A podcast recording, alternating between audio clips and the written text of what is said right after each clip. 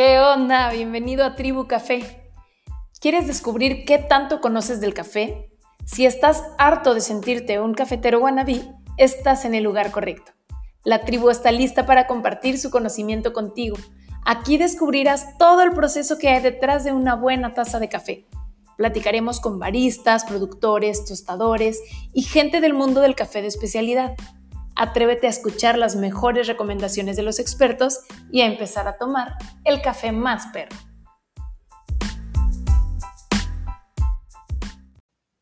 En este episodio vamos a platicar con Paulina García. Ella es barista desde hace aproximadamente ocho años y trabaja con café de especialidad desde hace un poco más de cuatro. Ella es quien me enseñó gran parte de lo que es el café de especialidad y por eso me pone tan feliz tenerla en esta sección. Bienvenidos a Tribu Café. Estoy muy feliz de darles la bienvenida. El día de hoy vamos a platicar con Paulina García. Ella es barista desde hace ya algunos años y es quien me enseñó gran parte de todo este mundo del café de especialidad. Y por supuesto que ahora también es mi amiga. Y por eso es que me emociona tanto que ella sea nuestra primera invitada en esta sección. Así que pues bueno, bienvenida Poli, ¿cómo estás? Muchas gracias por por darme el primer capítulo. Eh, qué emoción. Eh, pues mí, muy bien. Eh, muy, muy bien, la verdad, feliz de acompañarte. Muchas gracias. Mm, pues bueno, me gustaría que primero nos platicaras, ya yo dije un poquito en la introducción de quién eres, pero me gustaría que lo escuchen de ti. ¿Quién es Paulina García? ¿Cómo llegaste al mundo del café de especialidad? Pues mira, llevo más o menos ocho años dentro del café de especialidad.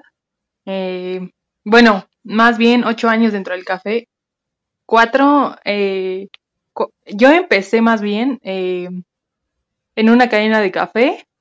Ahí aprendí muchísima disciplina que creo que es fundamental en cualquier trabajo. Y después empecé a buscar, con salida ahí empecé a buscar como aventurarme dentro del mundo del café, arriesgando algunas cosas. Esa barra no era... Esa, barra no era de especialidad, ¿verdad? Era una empresa grande, pero no era de café de especialidad. Sí, era una cadena súper comercial de café. Todos la conocemos. es la de la sirenita, ¿no? Y entonces, pues ahí empecé. Eh, después obtuve mucha disciplina, que para mí es como importante dentro de mi vida, tanto profesional como personal, ¿no? Y después decidí eh, buscar, eh, sabiendo que ya me gustaba todo este mundo, decidí como entrar un poco más y eh, pues buscar un lugar de café de especialidad donde yo pudiera acceder, ¿no? y pues encontré un lugar que se llama, donde justamente conocí a Tania también, que se llama Olga Café, y ahí no era 100% de especialidad, pero eh, trabajaba con el café de especialidad. Y después, eh, uno de los socios, que se llama Santiago Sota, tiene un lugar que se llama Drip Café Especial, en el que actualmente trabajo. Y abriendo ellos un punto de venta, o sea, otro punto de venta, eh, yo les dije que quería trabajar con ellos, que me gustaría todavía aprender más. Y así fue como actualmente sigo aquí. Eso ya tiene un ratito. Yo por ahí llegué a la mitad. Tú ya tenías unos añitos en, en Olga, la barra en donde yo entré a trabajar. Por ahí en otro episodio yo ya he platicado un poquito de cómo es que yo llegué casi, casi por casualidad a trabajar en la barra de café especialidad. Exacto. Y, y pues ahí en, en Olga fue donde yo pues descubrí un montón de cosas de la mano de Poli, ¿no? Gracias al, coaching que, tuvo y a la paciencia, que también ahorita ya vamos a hablar un poquito de la paciencia que tuviste de enseñarme desde cero. Pero antes me gustaría que platicaras un poquito qué es el café de especialidad para ti. Eh, mira, yo hace, hace años veía como el café como eh, un producto más que había en la mesa en cualquier casa, ¿no? Y en cualquier parte del mundo. Pero afortunadamente el café ha sido que algo que ha estado siempre en mi familia desde generaciones, sin saberlo, eh, siempre estuvo ahí. Entonces, mm. eh, cuando entendí lo que era el café de especialidad, o más allá de que fuera el café de especialidad, ¿cómo eran todos los procesos para que el café llegara tal cual a tu mesa? Eh, creo que la aprecié de otra manera, ¿no? Entonces, creo que mi perspectiva más de ver que el café de especialidad es dignificar eh, cada, cada eslabón de la cadena productiva, ¿sabes? O sea, darle el mérito que merece eh, a, cada, a cada eslabón. Sí. Totalmente. Totalmente. Eso también es parte como de, las cosas que originó, que incentivó el, el, realizar este podcast, ¿no? Porque para mí fue algo parecido cuando descubrí que no era nada más algo como que está en todas las casas y que ni siquiera me había preguntado cómo llegaba y de dónde salía. O sea, yo era fan del café, comercial por supuesto, y tomaba café y ya. De verdad nunca me había puesto a pensar todo el proceso que había detrás, o si había incluso un proceso ahí, ¿no? Entonces, también por ahí un poquito me identifico con esa parte. y, y, eso me gustaría también que, que lo pudiéramos transmitir, ¿no? Que, que, fuera algo fundamental de este podcast, que, que pudiéramos transmitir todo eso que hay detrás de una taza bien trabajada de café. Exacto. Y bueno, pues también me gustaría que abordáramos un poquito el tema de ser mujer, cómo es ser barista mujer en estos tiempos. ¿Hay algo de diferencia contra lo que tú ves de un barista hombre, oportunidades? Eh, no sé si a lo mejor ganen más o ganen menos unos que otros. ¿Cómo lo ves tú? Em, mira, yo creo que a la fecha, aunque sigue siendo un trabajo que, lo llevan los hombres, me tocó ver eh, que alguna compañera que fue a una de las fincas eh, a las, con las que trabajamos, eh, a ella le dijeron que en ese momento ella no podía subir al cafetal, porque eso solamente lo hacían los hombres. Y esta amiga, ¿En la montaña? O sea, ya estando ahí en la finca. Sí, exactamente. Eh, las, niñas que estaban ahí, o sea, claramente es, sigue siendo una, una tradición que ellos conservan, ¿sabes? Y creo que estando ahí se tiene que respetar. Entonces, eh, a ella le dijeron que no podía subir y ella se quedó con las demás mujeres a hacer la comida, o sea, ella se quedó a ayudar. Y los demás, los demás hombres sí subieron, ¿no? Ahí creo que eh, es, una, es una cuestión como, yo creo que de tradición, ¿sabes? O sea, al lugar que vas te adaptas y trabajas como ellos trabajan. Pero creo que es, es el 50-50, ¿no? O sea, nosotros los estamos ayudando a, a rehabilitar la tierra para que el café crezca de manera distinta a la que lo hacían en otros años, ¿sabes? Y claramente pagarles un poco más y que tengan una mejor calidad de vida eso se me hace, demasiado bueno, ¿no? O sea, ellos acceden un poco, pero nosotros también tenemos como mujeres que acceder a lo que se plantea en ese momento, ¿sabes? Eso creo que creo que eso es un poco en, en cuanto al campo. O no me tocó vivirlo, pero sí me tocó que me platicaran y fue como, no fue un shock, pero yo dije, pues ok, están, están en un territorio que es de ellos y hay que respetarlo. Hay que... ¿Y eso hace cuánto eh, fue? Yo creo que hace como un año. ¿Te Me parece que fue hace como un año. Ajá. O sea, hace nada, pues, o sea, acaba de ser. Exactamente, pero... De pronto... sí. Sí, dime, dime. Eh, pero creo que es algo que dentro de ese tipo de lugares no va a cambiar, ¿sabes? O sea, en la ciudad se vive muy distinto a cómo se vive en el campo, entonces creo que ese tipo de cosas no van a cambiar. Claro. Y muchas veces tiene algún sentido, o sea, por ejemplo, el, trabajo de la pizca es un trabajo que es pesado, es muy fuerte subir, estar como en, en, la altura y estar realmente haciendo ese trabajo manual y probablemente sea por ahí, ni siquiera creo que sea un tema más como por algo machista o algo más que tenga otro, otro significado, sino pues eso, estamos acostumbrados en la, en la cultura a que el trabajo más rudo de alguna manera lo hacen los hombres y las mujeres hacen otro tipo de trabajos, ¿no? Que poco a poco sí ha ido cambiando, pero, pero no en todos los lugares, justo como dices, ¿no? Ah, unas cosas son por tradición y por cultura y pues también eso se respeta muchísimo. pero qué interesante, no, me imaginé que fuera, que fuera tan reciente esa historia. Y pues hablando justamente como de los tiempos y de los cambios, me gustaría saber qué piensas del panorama del café de especialidad en este, pues en esta pandemia, en este tiempo que, a todo mundo nos está sacudiendo y nos está moviendo de nuestro lugar. ¿Cómo es que ves el panorama para el café de especialidad? ¿Crees que vas a, cambiar radicalmente o que incluso ya en este momento está cambiando? Em, creo que fue algo que no estaba planeado. O sea, un día llegó y se cerró el mercado, ¿no?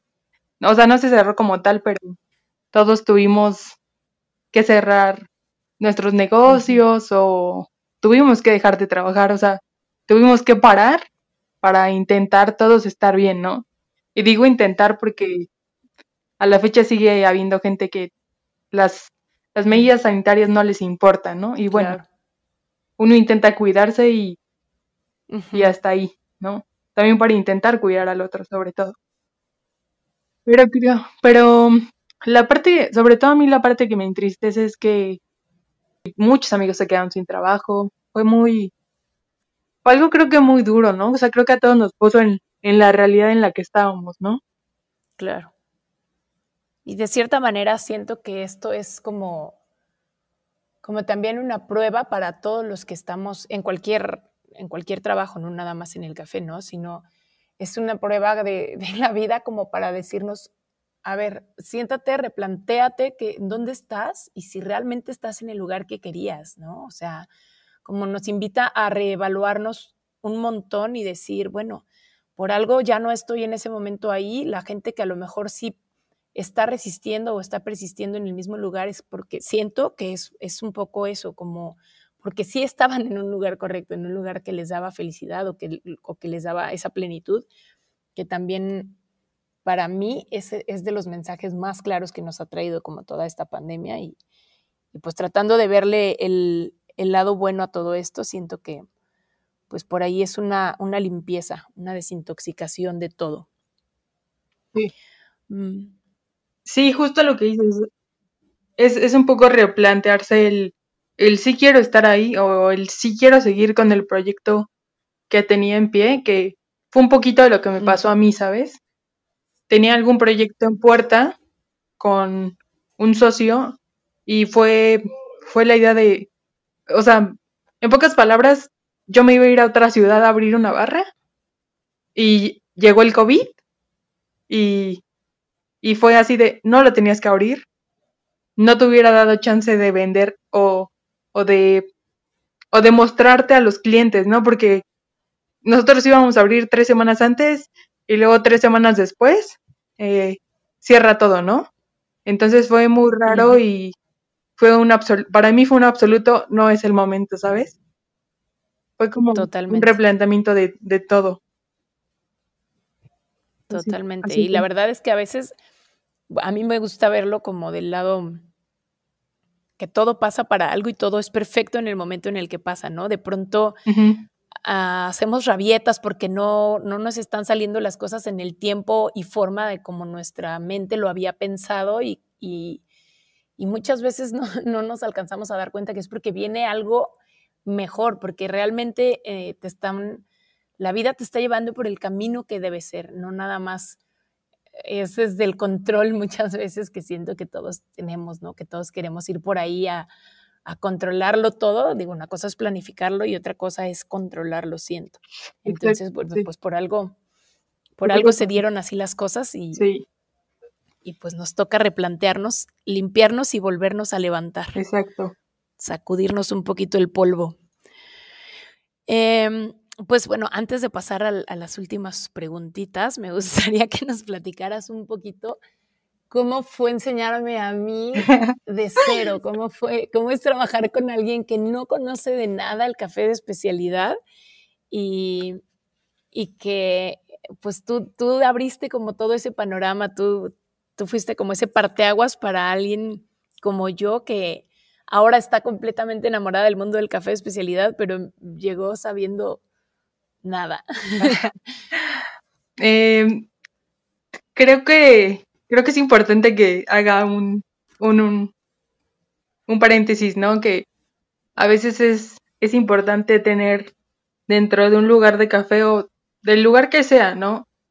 A lo, que sea que te dediques, eh, importante que la persona con la que vas a trabajar también siente el mismo deseo de aprender como el que tú tienes, ¿no? O en este caso una persona que no sabe nada, que intente eh, direccionarse un poco así como que sí me interesa, pero no sé si me estoy como indeciso, ¿no? Porque creo que ese es un arma de doble filo. El, el tener a alguien que sí sepa o alguien que no sepa nada pero no le interese porque solamente él necesita el sueldo y también es súper válido y entonces uno sabrá que cómo trabaja con ese tipo de gente, ¿no? Pero he tenido la fortuna de a la poca gente que yo le he enseñado ha seguido dentro del café. Eh, de, de, la forma que sea, haciendo lo que sea. Pero he tenido como esa fortuna de, de poder, algo expreso cuando les enseño que, que se enamoran también, ¿sabes? Eh, y claro. No, no, dime, dime. Oh, y trabajar con Tania fue, fue raro porque ella llegó buscando un trabajo. En ese momento Tania necesitaba un trabajo y, y es válido, es súper válido, ¿no? Eh, y entonces en ese momento a ella no le tocaba en ese momento su capacitación, tenía que esperar un poquito más, ¿no? Y justo cuando le toca a ella, yo me había dado cuenta que Tania es muy distraída, es dispersa, pasa la mosca y la mosca, ¿la viste? Era una mosca verde, no era como las demás, era verde. Este, entonces, Tania necesita su cuaderno y su pluma para entender. Y ya que entendió todo, ya se va a su casa. Pero al otro día que regresa, se le olvida, ¿no? Y no pasa nada, lo podemos retomar otra vez. Pero eh, Tania me hizo entender que yo también tenía, yo que soy una persona, no, no tengo mucha paciencia. Entonces, Tania me hizo entender que los demás necesitan de un poco de mi paciencia para aprender que, que no todo tiene que ser rápido como yo lo puedo hacer. No todos tienen esa habilidad, ¿no? Entonces, si ella necesita más que se lo repita otra vez todo, otra vez lo repetimos pero Tania debe de aprender a hacerlo, ¿no? Entonces, eso también me enseñó, me enseñó Tania, ¿no? El, a, a, entender mi paciencia. Creo que nos retamos mutuamente. Yo reté completamente tu paciencia y, y, yo estaba aprendiendo algo que no sabía que me iba a gustar tanto. Entonces, siempre soy así, ¿no? Soy como muy me gusta entender la lógica y la raíz y creo que eso es, parte de lo que tú transmites y por eso pues no, no es casualidad que sigamos dedicándonos a esto, las personas que han pasado por tu coaching, porque siento que es eso, entre esa combinación de la pasión que tú tienes, de cómo tu visión para el café de especialidad no es, no es un trabajo y ya, no es estar trabajando sirviendo cafés y ya, es todo el mundo que hay detrás y eso obviamente nosotros lo percibimos, lo recibimos igual y por eso siento como esta, esta conexión, ¿no? Esta, este amor y esta pasión por el café de especialidad y por el respeto del trabajo de todas las personas detrás, de la, cadena de trazabilidad los productores, justo lo que hablábamos al inicio, ¿no? Como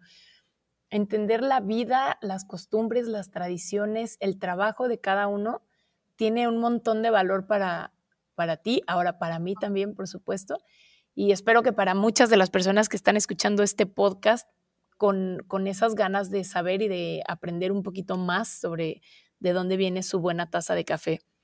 Entonces, pues bueno, gracias. Creo que tampoco agradecí cuando, cuando salimos de allá, que fue un poco también de manera abrupta por, por varias cosas, pero bueno, también quería agradecerte esa parte, ¿no? Como tu paciencia y tu, y tus ganas de, transmitir lo que tú sentías por el café, porque pues a mí me ha cambiado un montón de cosas. No, pues eh, gracias, a ti por, por querer aprender, ¿no? Eso es, eso es lo, me encantó. lo más satisfactorio que, que yo me llevo, ¿sabes? Me encantó. Nunca sabemos en dónde va a dar un giro en nuestra vida y el mío dio giro ahí, en esa barrita Olga Café, en Polanco. en Ciudad de México.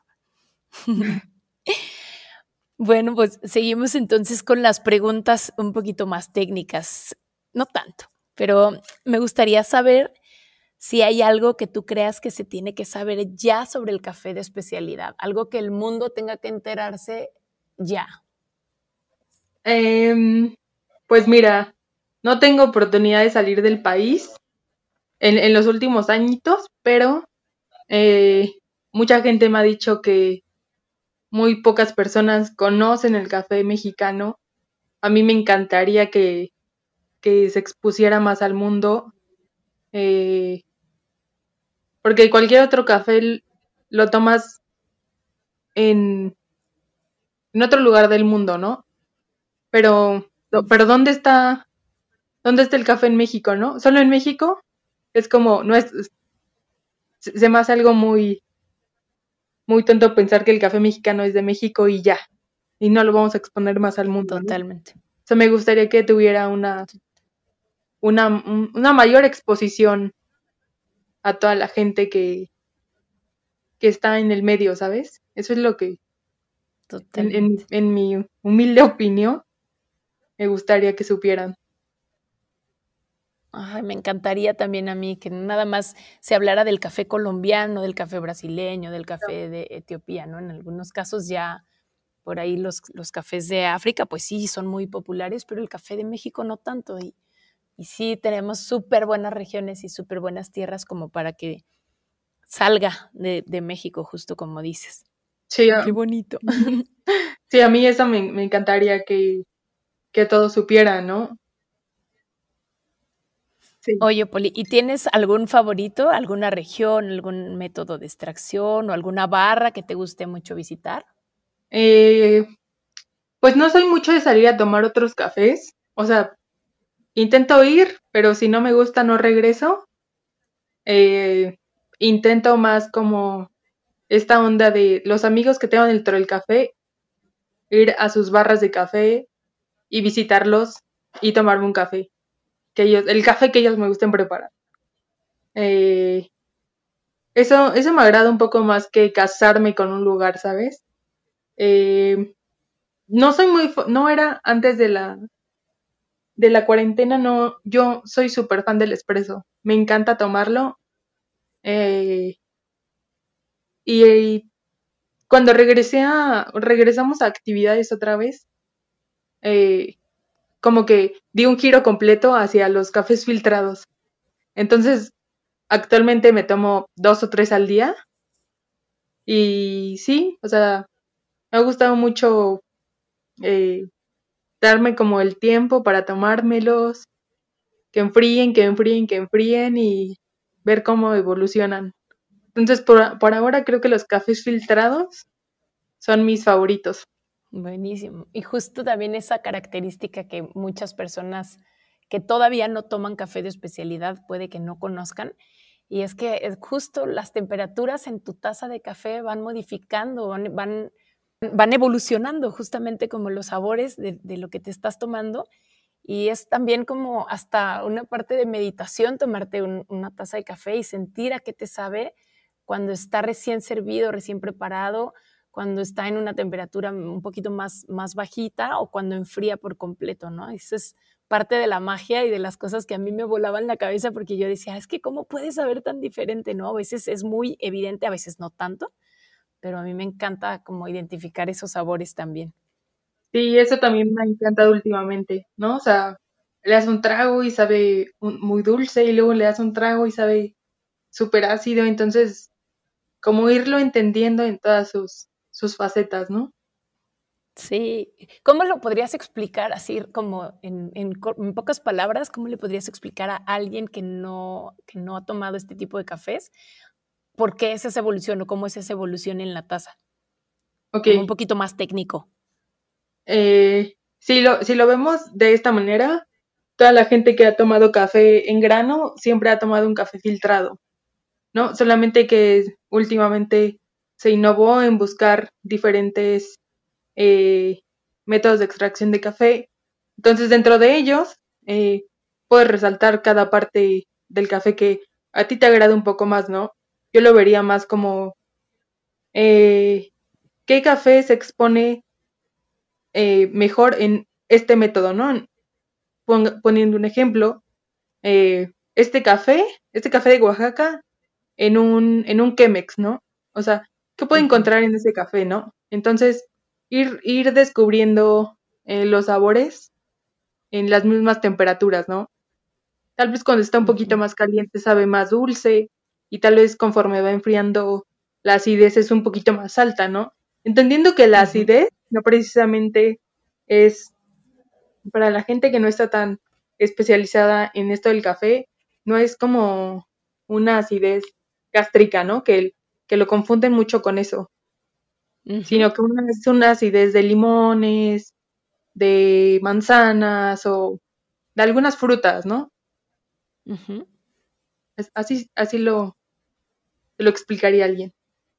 Buenísimo. Y qué bueno que tocas también ese tema de la acidez y de esta diferencia, porque muchas veces cuando presentamos a un cliente nuevo o a un, comensal nuevo, en los términos de acidez, o sea, luego, luego es como hay un, hay un rechazo, hay cierta resistencia de no, no, no, yo no quiero que me dé acidez. Y es una acidez deliciosa, es una acidez en boca que tiene como ese balance de la taza y que es lo que busca también ese equilibrio de que no sea un, café tan plano, ¿no? Exacto. Entonces, qué bueno que lo mencionas para que podamos también ahí irlos llevando de la mano hacia dónde es o lo que nos referimos cuando hablamos de acidez en una taza de café. Exacto. Muy bien. Pues por último, Poli, eh, me gustaría que nos compartieras tres tips para prepararse un café en, su casa, o sea, para que la gente pueda tomar un mejor café, así con lo que tiene en su casa, con su cafetera, a lo mejor eléctrica, o de filtro de plástico, de metal, lo que sea. Pero, ¿qué, ¿qué serían tres tips que tú les darías para que les sepa mejor ese café? Pues uno, el primero que es eh, fundamental, eh, ir a algún lugar de café especializado y que compren café en grano, ¿no? En este caso, si no tienen un molino, pues lo pueden pedir como molido y hablar con la persona que los atiende y decirle, oye, mira, yo tengo esta cafetera y tiene un filtro, no sé, de papel o de metal o qué café me recomiendas, ¿no? O sea, investigar el tipo de cafetera que tienen en su casa y la gente de café especializada les va a decir, te sirve este café de esta región y, y te lo puedes llevar y aquí te lo molemos. Ese sería como el primero, ¿no? Eh, yo creo que sería también otro buen tip eh, ir experimentando tal vez con más café, menos café, más agua, menos agua hasta que lleguen al punto donde, donde decían que su café es el correcto, ¿sabes? Donde a ellos les satisface tomárselo todos los días, ¿no? Eso y creo que el que sepan qué, qué sabores les gustan si les gusta algo súper dulcecito o muy suavecito o muy intenso. O sea, ¿qué les gusta dentro, dentro de un café? ¿Cómo, es su, ¿Cómo sería su café perfecto, no? Incluso aunque lleve leche, aunque lleve azúcar. O sea, eso no, no importa, ¿no? Que busquen qué sabores les encantan dentro de un café. Totalmente. Buenísimo. pues padrísimo, Poli. Qué felicidad haberte tenido aquí, que seas quien inaugura nuestro, nuestra sección de entrevistados, de baristas. Y pues gracias otra vez, gracias por haber venido, gracias por compartirnos un poquito del montón de cosas que sabes sobre el café de especialidad. Yo estoy muy feliz platicando contigo como siempre. Y pues bueno, espero que hayas disfrutado y que haya sido también una charla rica para ti. Sí, muchas gracias por invitarme. También me siento muy feliz por ti, por porque empiezas este proyecto nuevo. Me encanta, sabes que me encanta apoyar a toda la gente que puedo apoyar. Me encanta hacerlo. Me encanta ayudar a los demás. Lo sé, muchas, muchas gracias. Pues bueno, va a ser el primero de muchos, eso espero. Y, y pues gracias. Gracias también a ustedes por estar aquí. Gracias por venirse a tomar el café más perro.